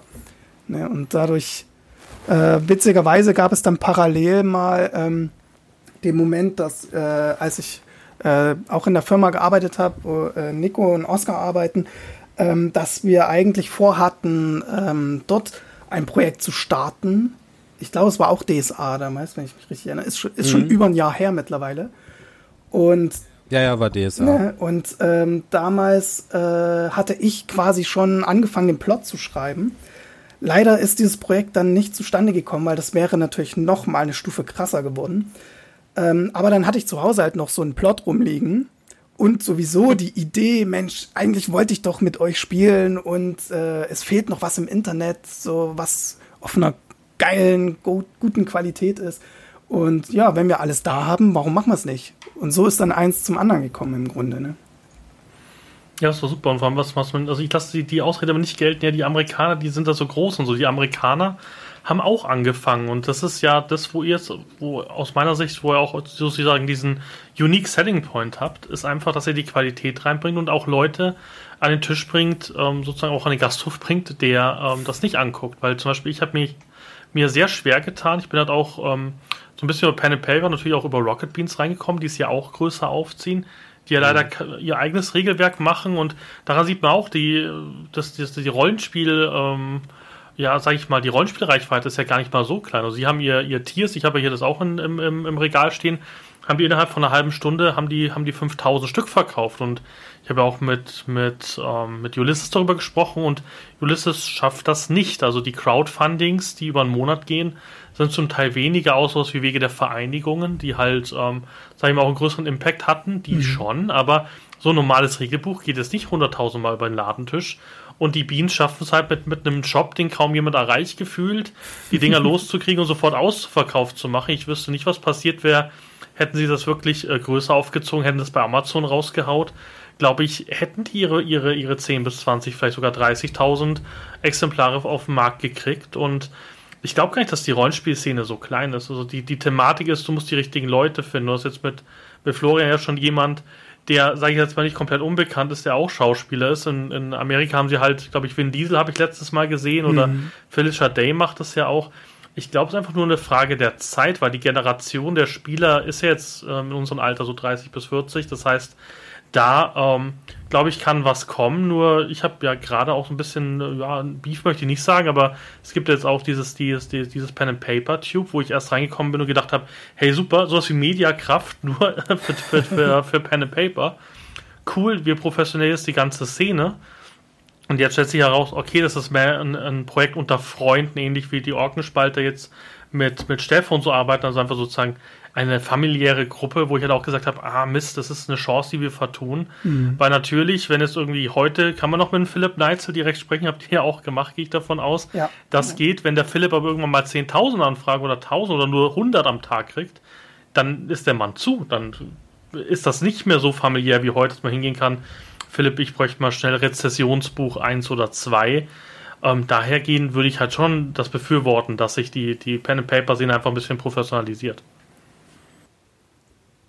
Ja, absolut. Also die Szene kann ja nur äh, davon pro, äh, profitieren, wenn wir gemeinsam wachsen als Projekte. Ne? Ich, ich finde es ja auch wunderbar, dass du so einen Podcast machst, weil das ja auch wieder ein Kanal ist, der hilft, unser gemeinsames Hobby weiter äh, voranzubringen und dass wir uns austauschen können. Und so, ne? Das ist ja auch eine Form von Professionalisierung sozusagen. Ne? Genau, das wird halt nur sehr ungern gesehen, was ich natürlich auch verstehen kann, was natürlich auch ein Hobby ist für viele, wo einfach so ein Herzblut dranhängt, wo es viele Angst haben, dass man das Sellout betreibt. Aus meiner Sicht ist es halt notwendig, um auch das Hobby zu, zu, ja, zu schützen, weil Markus Plötz, den habe ich ja auf dem KK-Interview geführt, ist einfach ein netter Mann, aber Geschäftssinn ist da jetzt nicht so viel dahinter, weil sie wollen halt das mit Herzblut machen. Auch Alex hat ja in seinem Interview gesagt, die machen das aus Herzensliebe aber daraus kannst du nicht langfristig eine, eine, eine, Firma finanzieren. Wir wollen nicht, dass DSA irgendwann, was weiß ich, an den, an den chinesischen Investor geht oder sowas, mal ganz böse gesprochen, sondern wir wollen, dass das Hobby auch sich trägt und das trägt sich natürlich auch nur, wenn genügend Spieler da sind. Also man muss aufpassen, dass man das Spielersterben ähm, ja auffällt und was ich halt merke, und das hast du ja auch schon bestätigt, Heiko, ist ja, das Thema, dass DSA 4.1 immer noch das meistgespielte DSA ist. Also auch was ich auf Messen und und auf Conventions mitkriege, ist das so. Auch in den Foren sind sehr viele DSA 4 Einspieler. Mhm. Das heißt, irgendwoher muss man ja die 5er Spieler kriegen und ich glaube, die kriegt man nur online. Ja, absolut. Ja. Und gerade weil man ja auch, wenn man jetzt einsteigen möchte mit dem Hobby, kannst du ja nur noch mit DSA 5 einsteigen. Ich habe mal versucht, eine Regionalspielhilfe von DSA 4 zu kriegen und sehe da so Preise von 200 Euro und mehr für ein Buch aufploppen. Ich denke so, äh, das macht es mir dann schon schwer, dann da einzusteigen, wenn ich jetzt sage, okay, die Hälfte der Community spielt DSA 4, warum nicht ich auch? Keine Chance. Ne? Nee, es ist halt auch leider so. Und es wird halt auch nicht mehr nachgeprintet und viele der, zum Beispiel die G7 Bobberat-Kampagne, da spielen Leute schon seit zehn Jahren dran. Und da, da, ist halt der Einstieg auch sehr schwer. Also auch mit dem Regelwerk, ich habe das ja selber probiert, aus meiner Sicht unmöglich, weil du einfach gefühlt äh, Wege der, der X hast, Wege der Y, Wege der X. Du musst irgendwie 100 Bücher haben gefühlt und, Und dann gibt es da noch die Regel und dann spielt man danach. Deswegen finde ich, muss man halt DSA 5 an den Mann kriegen und das kriegt man, glaube ich, nur mit der jungen Generation und die ist ja durch Rocket Beans eigentlich schon sehr angefixt. Das muss man sie halt nur noch ernten, sozusagen. Mhm. Ja, letztendlich heutzutage, also wenn man über die junge Generation spricht, ähm, geht halt, hm, ich will jetzt nicht sagen, leider Gottes alles nur noch über die Influencer, aber es ist halt relativ, die Jugend von heute, so sage ich es jetzt mal, ist relativ einfach gestrickt. Wahrscheinlich war es schon immer, wahrscheinlich war ich es damals auch. Aber nimm einen berühmten Menschen, der irgendwas spielt und auf einmal finden es ganz viele Leute toll. Genau das ist das Phänomen, warum die Rocket Beans, sage ich mal, mit ihrem Pen und Paper so erfolgreich sind. Wenn jetzt irgendein x-beliebiger Billo dieses Spiel gespielt hätte, hätte es keinen Schwanz gel Darf ich das sagen? Ja, es ist explizit der Podcast. Schwein, du darfst sagen, was du möchtest. Hätte es kein Schwein interessiert, ja. Genauso kann ich sagen, wenn das Gasthaus zum rollenden Würfel ähm, irgendwie zwei, drei große Influencer dabei hätte, würde das auch viel besser laufen. Einfach weil es den Leuten scheißegal ist, wenn da ein berühmter Dude ist, dann finden die es cool also gerade die Jugend ist halt so. Als Erwachsener hat man vielleicht eine gefestigte Persönlichkeit, bla bla bla. Aber Jugendliche und ähm, junge Erwachsene sind halt so, nimm eine berühmte Person, die was vormacht und die klatschen in die Hände und machen es nach. Traurig, aber wahr. Und ähm, wenn du wirklich heutzutage einen neuen Markt oder die Jugend oder wie wir auch immer erschließen willst, dann kommst du in Zeiten des Internets nicht mehr um große Influencer drumherum. Hm. Wobei bei DSA hat ja Wahrheit. Pete Smith auch nicht geholfen. Ich habe ja gesehen, ich weiß nicht, wie viele Jahre das her ist, aber Pete Smith hat ja auch mal DSA gespielt. Mhm, ja. Aber ja, halt, aber halt sehr schwierig, Sache, aber sehr albern. Halt. Einmal eine Sache spielen hilft halt nicht. Das ist halt, ähm, ich sag mal, in der Computerspielewelt, die ist natürlich noch mal viel, viel schneller und so weiter. Aber die Jugend ist natürlich auch nicht sehr mh, hm, langlebig sage ich mal. Also man sieht das sehr schön an Computerspielen. Da kommt ein neues Computerspiel auf den Markt, alle Influencer spielen es, zeigen es auf Twitch, oh toll, die ganze Jugend kauft sich das Spiel. Drei Monate später spielen die Influencer ein anderes Spiel, bupp, ist das alte Spiel tot und die spielen alle nur noch das neue Spiel. So, so ist die Welt heutzutage. Und ähm, wenn du halt eine neue, ich sag mal, Spielerschaft erschließen willst, brauchst du Leute, die es bekannt machen und die müssen da eine Weile am Ball bleiben, sodass, wenn der Hype vorbei ist, genügend Leute übrig geblieben sind. So ist das mit der Jugend. Das ist vielleicht eine doofe Wahrheit, die nicht jeder hören will, aber so sind die Kids heutzutage. So ist die Welt heutzutage. Ähm, ich kriege das in meiner, in meiner Arbeit halt wirklich täglich mit, dass es genau so funktioniert. Du hast ein neues Spiel, ein Shroud, ein Ninja, ein PewDiePie, wer auch immer, spielen dieses Spiel, spielen es alle. Zwei Monate später kommt ein neues Spiel raus, spielen die das neue Spiel alle. Und ähm, letztendlich musst du nur lange genug am Ball bleiben und es cool genug verkaufen, damit eine kritische Masse übrig bleibt, die, obwohl die großen Leute weg sind, immer noch dieses Spiel spielen. Ja, da, da sagst du ja. sehr viel Richtiges. Also ich sehe das ja ähnlich. Du siehst ja bei Fortnite und Apex Legends und sowas jetzt ja, genau, gerade was passiert. Ich glaube, was, was, was vielleicht die Hoffnung ein bisschen von DSA sein kann, ist, dass jetzt die Leute, die, sag ich mal, in den 90er DSA gespielt haben, dann so eigene Kinder kriegen und es vielleicht so weiter weitergeht. Das ich Natürlich. Das, das ist vielleicht das die einzige Chance so ein bisschen, ja. Das ist natürlich eine Sache, aber damit erreichst du, glaube ich, keine, heutzutage keine kritische Masse mehr. Ähm, ich weiß nicht, wie, wie genau, ich bin kein Wirtschaftsexperte oder so. Aber was ich halt mitkriege, ist, kleine Läden und kleine Firmen sterben aus in der heutigen Welt. Also, mein Gott, das ist jetzt weit ausgeholt, aber ähm, wenn ich mal durch, durch Einkaufszentren gehe und so, der kleine Tante Emma Laden ist tot. Die, die kleinen Einkaufsläden sind tot. Es gibt nur noch die großen Läden, die großen Ketten und so weiter. Und mit, mit klein, kleinen Mund-zu-Mund-Propaganda gehst du heutzutage einfach vor die Hunde. Nee, du hast auch vollkommen recht. Man sieht es ja auch an den, an den, an den Comicläden etc. So, das gibt es heute auch nicht mehr. Comics gibt es ja, im Hugendubel und kleines, beim Saturn als, ja. als Kind bin ich in den Spielzeugladen gegangen. Wie viele Spielzeugläden gibt es heutzutage noch für Kinder? Toys R Us ist doch gerade pleite, oder? Das, das, ja, das ist jetzt Smith Toys, ja. Ja, also es ist halt, es ist halt einfach crazy, aber. Wobei man sagen muss, dass ja zu unserer aller Freude Pen and Paper gerade durch das Internet jetzt ein kleines Revival bekommt. Ne? Das gab schon mal Zeiten, ja, da Fall. lief es schlechter oder da sah es schlechter aus. Ne? Ich, ich bin halt nur gespannt. Ich sehe es ja bei meinen Azubis, bin ja Ausbilder bei uns in der Firma. Die müssen bei mir immer ein Buch lesen, das Phoenix-Projekt. Geht so um agiles, ähm, agile Transformation einer Firma. Und das ist aber ein, ein Abenteuerroman. Also ich habe extra ein, ein, Sachbuch rausgesucht, dass man einfach durchlesen kann und das Thema versteht. Mhm. Es ist halt Wahnsinn, wie schwer sich die, die, die, die jungen Leute, ich bin ja alt, ich bin ja 32, die jungen Leute, wie schwer sie sich tun, so ein, ich weiß nicht, was es hat, 300, 400 Seiten Buch in einer Woche durchzulesen. Wenn ich überlege, wenn damals die Harry Potter Bücher gekommen sind, irgendwie nachts um zwölf mit dem Nachtexpress bei der Post, waren, waren die halt gefühlt zur dritten Stunde in der Schule durch die Bücher. Also da, und ich war kein, kein Speedreader und so. Also ich glaube, mhm. es ist auch schwierig, jemanden DSA zu geben und zu sagen, so, so hier ist übrigens mal der Almanach und das Grundregel. Weil ich glaube, das ist schon so ein Exit-Punkt für ganz viele, so, wie ich muss zwei Bücher lesen. Ja, ja als Heiko gesagt hat, äh, für die Runde, ihr müsst übrigens mal hier Grundregelwerk, mal Abschnitt da, 100 bis 200 und 300 bis 350. Ich so, will er mich verarschen? da habe ich erst mal gesehen, wie dick dieses Regelwerk ist. Naja, ich habe es dann ja doch irgendwie geschafft. Ja, ähm, ich finde, da kommt heute auch noch mal ein großes Problem auf die Rollenspiel- bzw. Pen-and-Paper-Gemeinde hinzu ist, dass natürlich wir mit unserem Spiel, mit unserem gemeinsamen Hobby konkurrieren mit anderen Entertainment-Programmen. Ich meine, da sind wir ja als äh, Fernsehmacher natürlich nicht gerade äh, unschuldig, aber es ist nun mal so, wenn man sich entscheiden soll, konsumiere ich jetzt einen Film bei Netflix, konsumiere ich jetzt irgendwas, äh, eine Show im Fernsehen? Oder spiele ich halt irgendein Spiel auf der Konsole? Oder treffe ich mich mit meinen Freunden, setzen uns gemeinsam an den Tisch und holen dann die Zettel und Stift raus und spielen dann Pen and Paper, ist dann ein bisschen schwierig die Entscheidung, weil wir einfach sehr viel Konkurrenz haben.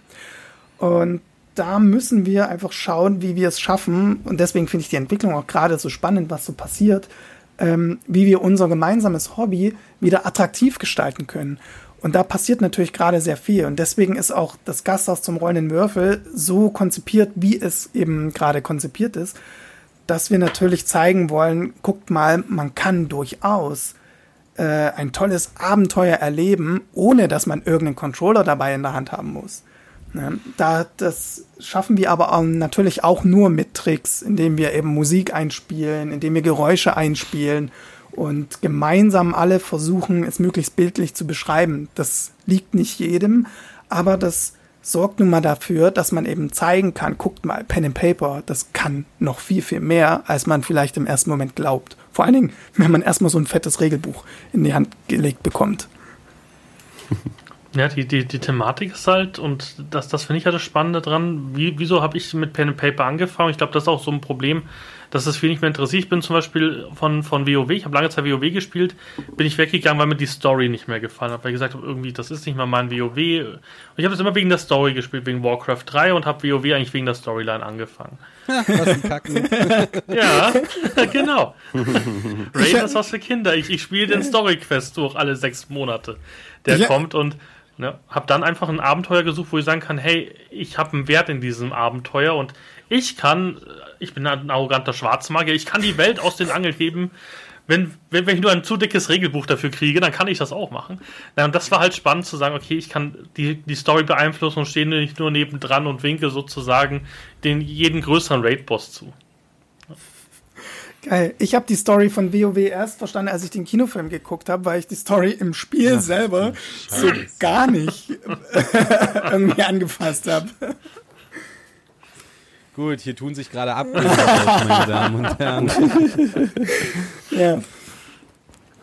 ich muss jetzt leider Gottes sagen, dass ich, dass mir langsam die Zeit ausgeht. Ähm, meine Frau kam eben gerade schon vorbei und hat mich ganz böse angeguckt.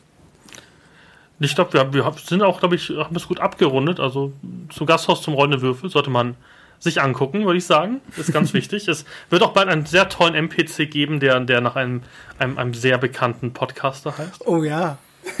aber, aber, aber, aber nur weil, weil, weil ich Pay-to-Win-Content benutzt habe, muss man sagen. Also liegt nicht an diesem Podcast, liegt eher, eher am, am Pay-to-Win. Ähm, sollen wir vielleicht auch nochmal auf Steady eingehen noch kurz? Also ich glaube, das ist einfach wichtig, Heike. Vielleicht kannst du auch nochmal sagen, warum das wichtig ist und ja. warum das nicht nur einfach ein Sellout ist für euch und ihr seid ja alle reiche Filmleute. Das ist ja. Mhm. Ist, also Jetzt hast du schon was verraten, das wissen die beiden anderen Spieler noch gar nicht. Achso. Spoiler! nee, ähm, ist ja gar Haben die etwa nicht die Steady-Seite gelesen? Ja, stimmt. Habt ihr eigentlich oh. nicht unsere Steady-Seite angeguckt? was? ich weiß von nichts. Ja. Nee, ähm, das schlägt eigentlich in die Kerbe, was wir schon so ein bisschen äh, besprochen haben zum Thema, inwieweit professionalisieren wir uns in unserem Spiel. Ähm, weil ja Pen and Paper nun mal für die meisten Leute nun mal einfach nur ein Hobby ist. Und wenn das ein Hobby ist, warum muss ich für mein Hobby dann viel Geld bezahlen? Oder warum muss, sollte ich überhaupt Geld dafür bezahlen? Und warum sollen andere denn Geld damit verdienen für etwas, was ich als Hobby betreibe? Das ist immer so ein bisschen eine Hürde oder eine Schwelle. Ähm, bei uns, mit unserem Projekt ist es einfach das Ding, dass wir natürlich auf einem sehr hohen Niveau das Ganze angehen wollen und produzieren wollen. Wir hatten vorhin schon mal kurz angesprochen, dass natürlich Kameras ab und zu mal ausfallen und solche Geschichten. Das liegt einfach daran, weil wir natürlich mit einem äh, Equipment arbeiten, was sehr an den Grenzen der Machbarkeit momentan liegt und äh, wir natürlich sehr an, an Grenzen kommen und äh, irgendwann einfach sagen, okay, wenn wir weiter produzieren wollen auf einem hohen Niveau, das überhaupt halten wollen und natürlich irgendwann auch uns verbessern wollen und weiterkommen wollen, äh, brauchen wir einfach Geld. Äh, das ist nicht, das ist einfach nicht, weil wir irgendwie geldgierig sind oder weil wir Bock haben, jetzt richtig reich zu werden mit Pen and Paper, sondern einfach nur, um unser Projekt auf eine neue Stufe zu stellen, beziehungsweise es überhaupt auf einem hohen Level weiter laufen lassen zu können. Ne? Man muss ja auch sagen, ihr habt ja die Kosten. Also ihr habt ja jetzt nicht eine, eine unprofessionelle Webseite, seid also nicht irgendwie bei, bei, bei, bei gefühlt irgendwie ähm, WordPress.com mit eurem Blog, sondern ihr habt eine richtige Webseite aufgebaut. muss auch immer unter, also man darf nicht unterschätzen, was das sich im Monat hochschraubt. Ich habe es ja auch gesehen mit meinem H2N, was ich gekauft habe fürs KK. Das ist schon nicht ohne. Und ihr macht es ja ähm, auch sozusagen regelmäßig ich würde auch zu Patreon oder Steady gehen, wenn der Podcast dann bald alle zwei Wochen erscheint. Und da traue ich mir selber nicht, wie lange das so gut geht mit den zwei Wochen. Das heißt, ähm, es ist wichtig, dass, es, dass es regelmäßig kommt. Das kommt bei euch. Und ihr, wir, wir sprechen jetzt nicht, ich glaube, bei Steady bekommt man bei 5 Euro bekommt man eine, eine, eine Namensbenennung in der Videobeschreibung und mhm. ab 10 bekommt man ähm, halt eine Video, ähm, sozusagen ähm, am Abspann, steht beim Abspann drin und hat jetzt seit neuestem sozusagen eine Möglichkeit, ein NPC bei euch zu werden, der aber jetzt nicht irgendwie ähm, kriegsrelevant ist. Also das heißt, das sind das, das Ja, ganz, ganz ehrlich, ihr habt Nostria fliegen lassen. Wie soll denn das sonst ausgehen? Ja. Also, wir möchte ich da mal ausklammern, ja. Die Idee kam von Heiko. Also, also ich weiß nicht, ob das so wie bei Age of Ultron endet, dass, dass Heiko es irgendwann runterfallen lässt und irgendwie Leute grün und in, in, in, in modernen Anzügen aus Barbarats Raumschiff kommen und, und Nostria festhalten. Ich, ich, ich, weiß es nicht, was da passieren wird. Ja. Nein, aber deswegen ähm, würde ich allen empfehlen, einfach bei Steady einfach ein Euro hilft euch schon. Wenn da gefühlt jeder, der, der bei euch feud, einen Euro dalassen würde, dann, dann würdet ihr in, 4, in, in 4K streamen wahrscheinlich. Und ihr könnt euch wahrscheinlich sogar noch was zum Essen leisten, ähm, abends am Tisch. Also das, das sind ja keine, ihr habt da ja leider keine Rocket Beans, die irgendwie mit 1000 von Euro nach Hause gehen, sondern ich habe mal geguckt, vor der Folge waren es 42,50 Euro. Davon ist noch keine Webcam finanziert. Also nee. daher ähm, kann ich nur jedem empfehlen, wenn ihr wollt, dass so Qualitätscontent einfach bestehen bleibt und auch ein gutes Beispiel ist, dass es sich lohnt. Und das ist, glaube ich, ein ganz wichtiges Thema beim Gasthaus zum rollenden Würfel auch als Beispiel zu gelten, warum es sinnvoll ist, die Qualität hochzuschrauben um von diesen unsäglichen Hangout-Meetings wegzukommen. ja, absolut. Also nur mal so als Beispiel. Also klar, man, wir können eine bessere Kameraqualität könnte man liefern. Man könnte aber auch irgendwann investieren in ein schöneres Studio, dass wir in einem Raum spielen können, das einfach ein bisschen mehr hermacht, als es der aktuelle tut. Ähm, aber es gibt auch ganz andere Möglichkeiten, schönere Geräusche oder Musik einfügen zu können. Also die Möglichkeiten sind immens, was möglich wäre, wenn man das Projekt äh, auf eine finanzielle Basis stellen könnte. Ne? Aber dazu brauchen wir einfach Unterstützung von der Community und die bekommen wir gerade schon auch äh, von vielen Seiten. Das ist ganz großartig zu sehen und ich hoffe, dass wir da entsprechend weiter wachsen können, damit wir immer mehr auch für die Community eben zurückgeben können. Genau, man sieht ja auch, dass es so funktioniert. Bei den Orkenspaltern das sind, glaube ich, die größten mhm. Pen and Paper Tuber, die es gibt in Deutschland und die haben jetzt auch ein eigenes Studio und seitdem läuft alles sehr viel smoother, weil sie halt nicht jede, jede drei Tage alle Kabel einmal aus- und einstecken müssen, die ja davon auch nicht besser werden, sondern das Equipment steht halt einmal fest da und wird halt nur für, für Cons und sowas halt mal abgebaut. Das ist halt auch ein Unterschied, ob die Sachen eben länger halten. Ja, ja absolut, ja. Genau. Dann würde ich fast zum Ende kommen. Wollt ihr vielleicht alle noch sagen, was noch euer individuelles Projekt ist, was ihr einfach mal gern eine kurze Werbung machen wollt? Also Florian, wo hört man dich als nächstes? Oder sieht dich vielleicht oh. sogar? Ach, mich hört man eigentlich die ganze Zeit. Ich meine, Netflix habe ich unheimlich viele Sachen laufen. Hör bloß auf, Kingdom, Alter, du gehst ne? mir schon auf den Sack andauernd, hör ich dich bei Netflix. Also meine Lieblingsserie ist ja Last Kingdom, weil ich da Utrecht von Utrecht sprechen darf. Das macht viel Spaß. Und äh, sonst bin ich ja im, im Free TV, wie es heute heißt, bin ich bei Chicago Medical und Ab ins Beet und Beetbrüder und so. Ähm, also und jetzt halt die, die Ninja Turtles, ne, die kommen, glaube ich, im April. Da gibt's sogar eine Pilotfolge auf YouTube zu finden. Die wie heißen wir denn? Rise of the Teenage Mutant Ninja Turtles. Da kann man die erste Folge komplett gucken schon. Sehr cool. Und wo man dich natürlich immer hört, wo, wo, wo ich jetzt leider dich immer hören werde, wenn ich sehe, die Kinder-Country-Werbung ähm, synchronisierst du. Ja. Aber Ja. die ist, die ist die aktuelle nicht mehr. Das ist Ach schon ein paar Jahre her okay. jetzt. Drei Jahre oder so. Ah, Wahnsinn. So, Nico. Ja, schwierig. ähm, bei mir ist es tatsächlich so, dass ich keine Ahnung habe. Ich, mein Leben, mein, gerade mein berufliches Leben ist ein, ein chaotisches Wirrwarr an angefangenen und abgeschlossenen Projekten. Ähm, Im Augenblick macht mir halt der E-Sport-Bereich für Pro7 Max super viel Spaß. Ich hoffe, dass es da weitergeht und, und vorangeht und bergauf geht. Gasthaus zum rollenden Würfel ist eine Sache. Ich mache YouTube, ich mache Twitch.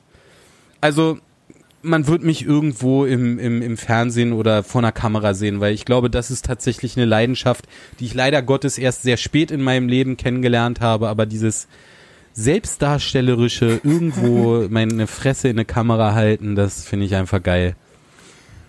Super. Ach, schön. Heiko, was, was machst du sonst außer äh, Gasthaus zum Räumenwürfel? Was kannst du noch empfehlen? Ähm, naja, ich bin ja sonst eigentlich äh, hauptsächlich hinter der Kamera aktiv. Dadurch ähm, wird man von mir so als Normalsterblicher nicht viel mitkriegen. Hauptsächlich, wenn dann über das Gasthaus, natürlich. Ne? Gut, ja. Das ist ja, glaube ich, auch genug, was ich heute gehört habe. Wir grüßen hier noch mal an der Stelle Oskar. Vielleicht ist er mal in, in den nächsten Folgen mal dabei und erzählt mal, ich würde einfach gerne wissen, wie er das da technisch zusammenbastelt, dass das in irgendeiner Form funktioniert. Also das, es gibt ein super schönes Instagram-Bild, glaube ich, auf Instagram war es, wo er gezeigt hat, wie das aussieht, dass das funktionieren kann, ist für mich als, als, als Informatiker ein wahres Wunder. Also so ein, so ein, so ein achtes Weltwunder, so wie kann das funktionieren? Ja, absolut. Sehr Also gut. da haben wir ihm viel zu verdanken, auf jeden Fall. Dann wünsche ich euch einen, einen wunderschönen Abend und Florian, dir einen schönen Urlaub auf Malle. Wir werden das dann in. Oh, danke. Wann, wann, wann, wann sehen wir denn sozusagen den gebräunten Lysander dann? Und wie will das dann ähm, ähm, Heiko erklären in dem Spiel, wa- warum du so, so leicht Moa-mäßig aussiehst auf einmal und nicht mehr als Mittelreicher? Ich glaube ja gar nicht, dass es so krass Sonne schon hat, ne? 20 Grad oder so. Aber Heiko findet bestimmt eine Lösung, das zu erklären. Ach, Danilo macht das schon. das stimmt, Danilo, der Gute. Ja, vielen, vielen Dank für die Einladung. Äh, Gerne. Und ich freue mich schon auf die nächsten Folgen von dir im Podcast. Danke, ich hoffe, ihr seid dann mal wieder zu Gast und wir können dann mal mehr über Nostria sprechen und wie wir das in den in das streitende Königreich Quellband ähm, recon können, dass Nostria mal geflogen ist. Oh ja, bitte. Ich lade dann Alex dazu, das macht er dann schon irgendwie. Sehr gut. In der Errata. Nostria schwebt eigentlich Errata, seit ein paar genau. genau. Nostria schwebt schon seit ein paar Monaten. Jo, Super. ich bedanke mich auch und äh, wünsche allseits noch einen schönen Abend. Ciao. Ja, wünsche ich euch auch allen, ne? Jo, tschüss. Tschüss.